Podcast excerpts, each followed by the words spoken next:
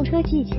购车分析、车谈动态、新车试驾、买车用车互动交流。今日说车，今日说车，今日说车，今日说车，今日说车，今日说车，今日说车，听老王把汽车圈说给你听。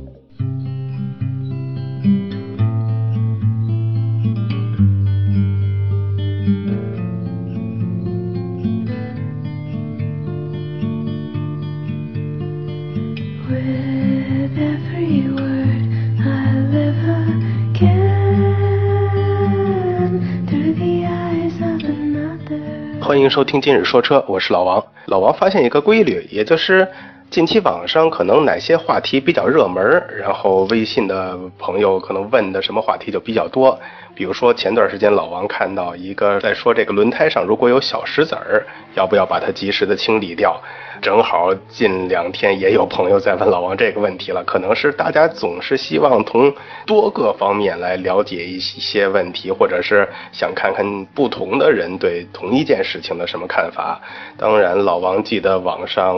的说做这件事的时候是说，中国的路面上可能路况总是不是太好呀，总是会有一些小石子儿会卡到轮胎的这个缝隙里边去。这个小石子儿的。对你整个行车会带来什么影响呢？第一个呢，最简单的就是它因为比较硬嘛，在你行驶过程中会产生噪音，因为石子跟路面的接触有这种啪啪啪不停的这种响声，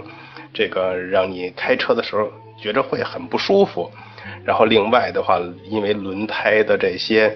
沟槽吧，它其实是有一个排水的作用的，也就是我们常说的这个它是排水沟。如果被这个小石子堵住的话，轮胎行驶的时候，如果你在这个有水的路面上行驶的时候，它这个排水能力就会下降，同时轮胎这个抓地的能力也会跟着降低。这时候，如果你遇上紧急情况，比如说需要紧急刹车的时候，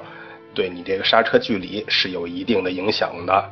然后，另外，如果是你在高速行驶的时候，有一些比较尖的这种石子或者小石头，它可能会刺伤你这个橡胶轮胎的表面。如果有这种损伤的话，那很可能会对你的这个轮胎造成进一步的危害，甚至出现漏气、爆胎这种情况，这就是比较严重了。老王觉得这些说的都比较正确啊。而且网上这篇文章，我记得当时说就是建议你一定要每次都及时清理这些石头，它会给你带来非常严重的后果。老王说下老王的观点呀。首先说，刚才提到的这些石子带来的影响都没有问题，所以也是在你可能的情况下尽可能去清理它。但是我的建议啊，是你正常的话，比如说每天行驶之前有意识的去看一下你的胎压是不是正常，顺便看一下你轮胎上有没有一些比较大的或者是形状特别特殊、特别尖锐的这些石子，有的话给它简单去一下就好，也没有必要说每。每次出行的时候都去认认真真每个轮胎检查一遍，那样确实太累了。因为正常你在行驶的过程中啊，轮胎的转速是非常快的，有一些小的石子，它其实是会随着你正常的车流、正常轮胎的转动去自己会去弹出去的。当然，有一些卡的比较紧的石子啊，你在日常的这些维护中就都能看得到。同时，我为什么这么说呢？你每次行驶之前都去看一遍的话，像之前网上的说法是说你要定期的去做维护保养，把这个车升起来之后看一下这个轮胎的一周有没有石子，可以用呃螺丝刀呀、改锥呀把它给它抠出来，或者是用高压水枪去冲，把它冲掉。但其实我们说啊，咱们国内这些路况可能。大城市还好一点儿，二三线城市其实路上这些小碎石子非常多。即使你刚刚清理完，你出去开几开出去几百米，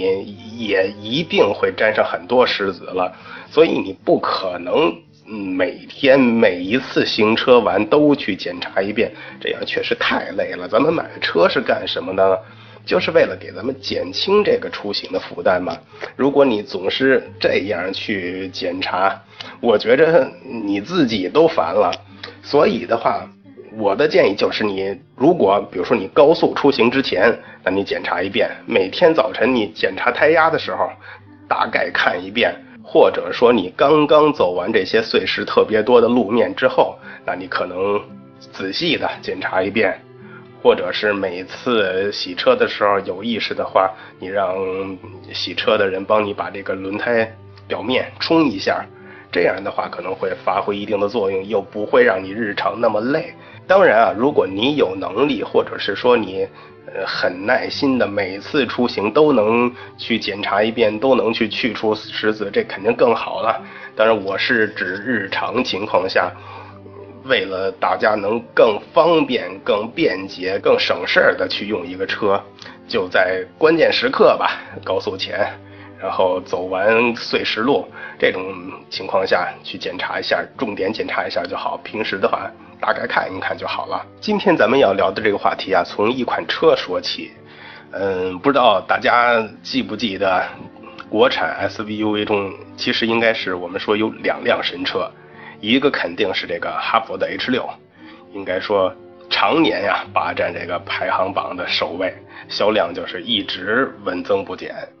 另一位呢，其实是之前刚上市不久就让很多人都刮目相看的一款车，就是宝骏的五六零。它打败了很多车型，攀爬到第二的位置。月销量最高的时候应该到了四万出头吧，四万以上。当时很多人都开始就去预测了，说这个五六零，哎呀，简直就是一匹黑马呀！大家都猜一猜，它什么时候能把这个 H 六给拉下这个神坛，到第一的位置？而且很多人都预算半年内就一定能爬到第一了，打败 H 六了。但是这个车坛确实是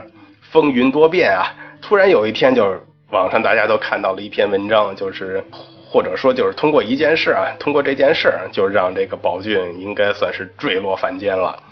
就是宝宝骏这五六零撞树了，撞树的这种事故很多啊，或者是撞树的车很多呀，就唯独这个宝骏五六零，我觉着它就是撞的不是时候，命不好。一下就影响了它这个销量的攀升，在它最重要的时候出了这么一件事儿，而且是撞树撞的不是地方，撞在了这个五六零防护说最薄弱的这个部分啊。看图片的话，就是整个五六零的车头被撕裂了，驾驶员当场死亡。当然后边啊，五六零在 CNCAP 中还获得了五星的优异碰撞的成绩。但这种实战的结果呀，肯定让很多人都不满意，让这个车企也很不淡定啊。很多人说，呃，这次事故其实是呃不小心驾驶，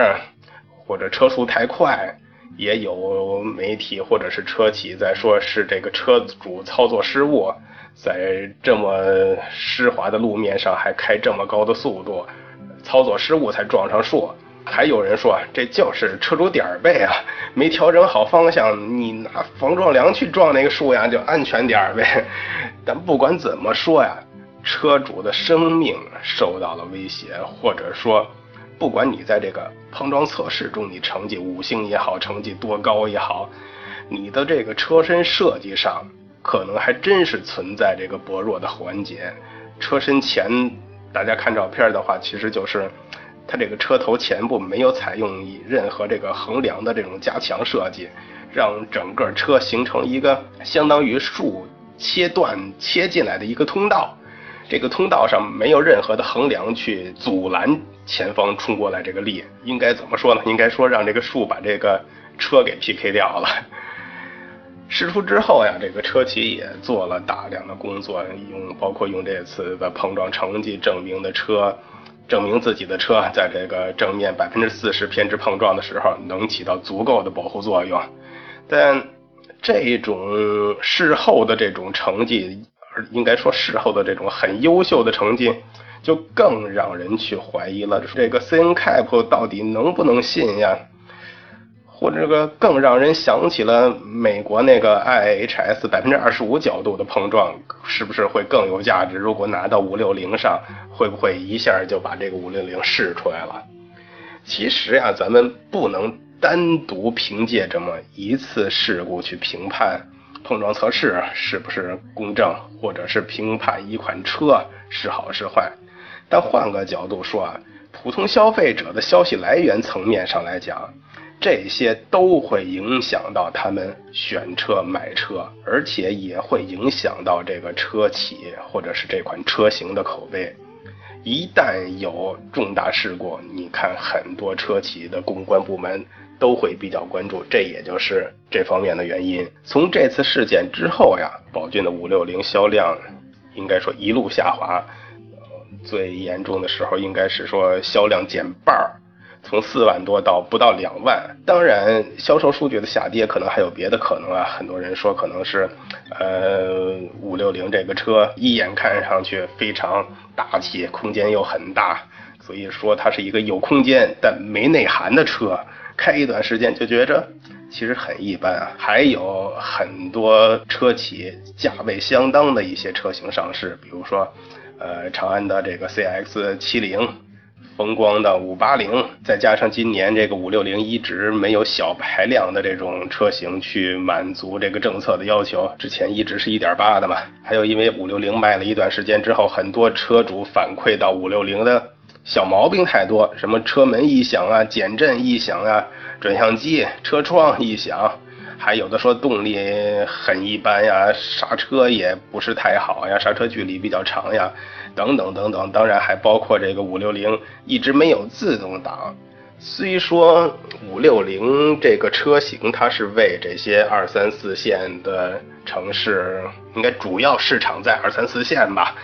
嗯，也是低价位的设计，但是从中国目前这个消费情况来看，很多人还是更希望去买一款自动挡的车。就因为之前这种种种种的原因，宝骏就推出了它的这个最新的 AMT 的车型，也推出了 1.5T 的车型，希望通过这两种的新增配置，挽回一些局面。当然了，1.5T 还能赶上购置税政策的尾巴吧？明年这个政策具体怎么执行，现在还不知道。如果 1.5T 的配置早出一点，可能对宝骏五六零还更好一点吧。但是 AMT 的话，肯定也会满足一部分人对于自动挡车型的一些要求。当然了，宝骏对这款 AMT 变速箱的定义。或者说命名吧，叫智能手动挡。这个定义，这个命名应该是相对于比较坦诚吧。其实以前也有很多车企推出过 AMT 的车型，但是它在推出时候直接就写着是自动挡（括号 AMT）。这 AMT 到底是什么呢？咱们可以简单说一下。我印象中啊，七八年前的时候流行过一段时间。就是手动挡去改成自动挡，这是什么呢？就是给手动挡的车型加装一个叫自动离合器，也就是一个针对手动挡车型啊专门研发的一种叫智能离合控制系统。它在不改变你原车变速箱跟这个离合器的基础上啊，加装一个独立的一套设备吧，它是由微电脑来控制离合，这样达到一个开车不踩离合器的效果。印象中，我当时还问过啊，一套大概三四千块钱吧，然后改好了之后，你就可以呃直接换挡，刹车直接刹停也不会熄火，而且还可以随时切换成原来的这种直接用脚去踩离合器的模式，也就是能很快的去还原，减少了一定新手去坡起的这种难度。据说当时哪个城市啊，好像。华东是哪个城市？还有很多出租车司机都加装了这种装置。嗯，新闻上还有采访说，日常开车开出租车更轻松啦，油耗也不会增加。嗯，有的说油耗比我以前开的还会低一点儿。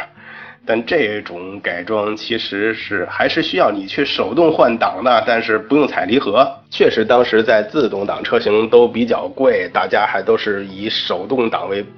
普及的前提下的话，这是也是一个方式。A M T 的话，我个人认为啊，它跟之前这种方式有点类似，但是它是不用你人为手动去再去换挡了。A M T 的工作原理啊，其实就是在原来这种手动变速箱的基础上改造而来的，主要就是改变了它这个手动换挡操纵的这部分，也就是说。在总体传动结构不变的情况下，通过加装这种控制系统吧，应该是说可以控制自动换挡的这种系统，来实现半自动的一个功能。当然了，这个 AMT 实际上就是一个电脑控制的系统，帮你完成这个离合器跟换挡、选挡的两个动作，它都能去完成。之前我们说的改装那种，它没有办法自己帮你去选挡。因为 AMT 取消了离合踏板嘛，所以它的操作起来跟咱们普通的这种 AT 的变速箱一样简单方便，也可以全程的这种 A 档，也就是相当于咱们自动挡的 D 档去行驶，也可以随时接入改成手动模式。自由去操控，所以说相对于手动挡来说，它也是有一个很大的进步。不能说很大进步啊，应该是说对于不习惯开手动挡的人的话，它可以以一个自动的模式去驾驶，这一点应该是受很多人的喜欢。AMT 的优点，它是可以智能换挡，然后也不用踩离合了。而且它的传动效率是非常高的，毕竟它的内部机械结构跟手动挡一样嘛，动力传输没有什么损耗，成本又低于咱们说的 AT 变速箱或者是双离合变速箱或者 CVT。当然，它也有明显的缺点呀，就是这种变速箱啊，在换挡的时候，它会有一个比较强烈的顿挫感。当然啊，也有人说这个 AMT 就是低端货呀。从民用产品的这个价位上可以这么说，但其实以前很多超跑甚至 F1 都用过类似的变速箱设计。不过就因为 AMT 的这种低成本的优势啊，可以让这个宝骏五六零的 AMT 车型只比它手动挡的车型贵了三千块钱。这个差价跟咱们之前说的那种手动改成自动的差价差不多呀，但是 AMT 的匹配程度一定比那种改来的要好很多很多很多了。那我们说这个宝骏五六零的外观来说设计，我觉得还都不错呀，至少你看上去尺寸也大，也很大气。两米七五的轴距吧，我印象里边比很多这种紧凑型的 SUV 都要大很多，而且整个这个从腰身从尾部看上去比较符合大部分人的这个视觉要求啊。重点重点就是空间大嘛，后备箱也足够大了，而且还提供了全尺寸备胎。有人问这个为什么这种价位的车？应该是去追求低成本、低价位啊，还怎么还配一个全尺寸的备胎呢？其实我倒是觉得这一点设计很好，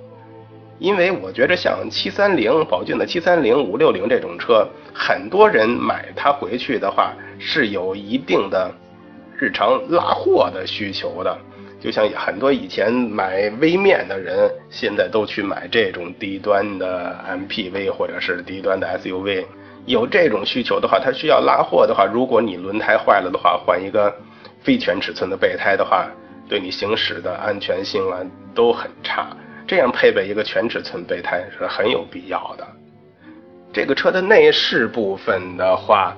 嗯，首先我们还说啊，前后排的空间都是确实很不错，座椅的感觉可能。我觉着呀，个人的看法比 H 六啊，或者是长安的 C C S T 五啊，什么稍差一点儿，但也足够值这个价位了。包括中控部分，虽然也都是这个硬塑料的内饰，但这个价位的车差不多啊，都是这样。而且它这个中控的部分设计的也都算比较合理，包括它这个中央的多媒体也都比较好用，操纵起来应该说比较简单吧。当然，你咱们说了 AMT 嘛，这个车型你开起来的时候，换挡的顿挫还是有的呀。嗯，这个避免不了，但是应该算换挡还比较迅速。好处是它更接近于手动挡的感觉，也许有人会喜欢。当然，之前就有人给我留言啊，说你谈之前有一期谈手动挡的，你这谈什么手动挡是情怀呀？那都是假的。现在谁还会买手动挡？买的都是因为它价格便宜，都是价格原因。有钱的肯定都去选自动挡。你不信，你多给他几万块钱，你看他是不是买自动挡？其实不是这样的，包括有加老王微信的朋友，有时也会跟老王聊到这个问题。喜欢手动挡的人啊，确实不是说单纯情怀两个字能去描述、能去解释的。手动挡的这种乐趣啊，可能也是很多人根本不能去理解的。你包括现在你去看欧洲啊，或者我们典型的德国人啊，很多他都是去开手动挡，或者你看有一些介绍说老太太也特别爱开手动挡的车型，他真的不是说为了它便宜，我倒是觉得啊，中国的这个市场有可能真有一天，二十年后、三十年后。大家普遍都是开自动挡的车型，买车也很少能买到手动挡的车型。当你想买手动挡的话，一定发发现是某一个车企里边推出了高性能版的车型才有手动挡。买来这种手动挡的车型是用来玩的，用来体验的，体验驾驶乐趣的。甚至大家都需要啊花钱去赛车场里边才能真正体验到这种手动的乐趣、手动的感觉。呃，刚才忘了说啊，因为这个 AMT 还是配匹配的1.8自然吸气的发动机，这个发动机在这个车上的动力，我觉着很一般啊，嗯，不是很充足。不过油耗九个多油吧，差不多，毕竟这么大的车身，这个油耗应该还算挺不错的了。但是这种车型啊，这种价位。嗯，在三四线城市，一我觉着，即使之前出过很多问题啊，它应该还是会很受欢迎。相对于这种车型，你看它毕竟，你不说 C N Cap 到底好不好、准不准什么的，它至少这个五星碰撞要比你以前我们常用的这些微面的安全性要好很多很多很多了。而且毕竟它是一辆外观也不错、空间又足够大。又人又能拉人又能拉货，所以在老王看来啊，这种 SUV 或者是类似于这个宝骏七三零的这种 MPV，是之前小面的一个比较好的一个替代者，或者是说在这种呃三四线城市啊或者更小的城市，在一定的时期内一定会受很多人的关注，很多人的喜爱。不知道大家会不会同意老王的这个观点？今天就先聊这么多，谢谢大家。欢迎添加老王微信交流，微信号码三四八零八九二二三四八零八九二二，一起互动，一起说车。